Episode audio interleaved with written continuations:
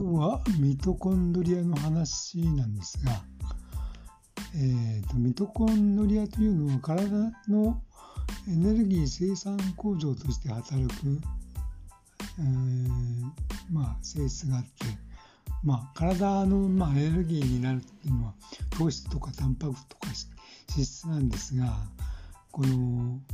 ミトコンドリアっていうのは、まあ、唯一あの脂質を燃やしてエネルギーに変えることができるという特徴があってまあそれって何が大切かっていうと、まあ、脂質って取りすぎると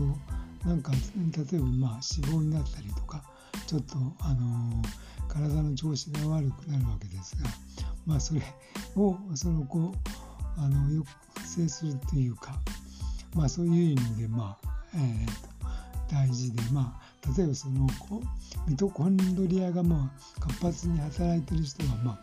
がんになりにくいとかですね。まあアンチエイジングにつながるとかいうことでなんか注目されてるんですがまあよくあのこうそのこうミトコンドリアが健康にいいもんですからどうすれば増えるのかなっていうのもちょっとやっぱりあのいろいろ書いてあるんですが、まあ、筋肉が増えればミトコンドリアも増えるとかですね、まあ、それからまあ寒いところで過ごすとか、えー、とちょっとまあエネルギー不足で、まあ、あんまりこう食べ過ぎないとそのミトコンドリアが増えるっていうような性質があるっていうことでまああの他にもいろいろとこうちゃんとこうした睡眠をしっかりとるとか、まあ、栄養の そもそも栄養のバランスがしっかりこう取れてないと その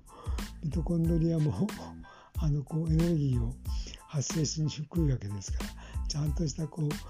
あの栄養のバランスの取れた食事をするということも大切だと思います。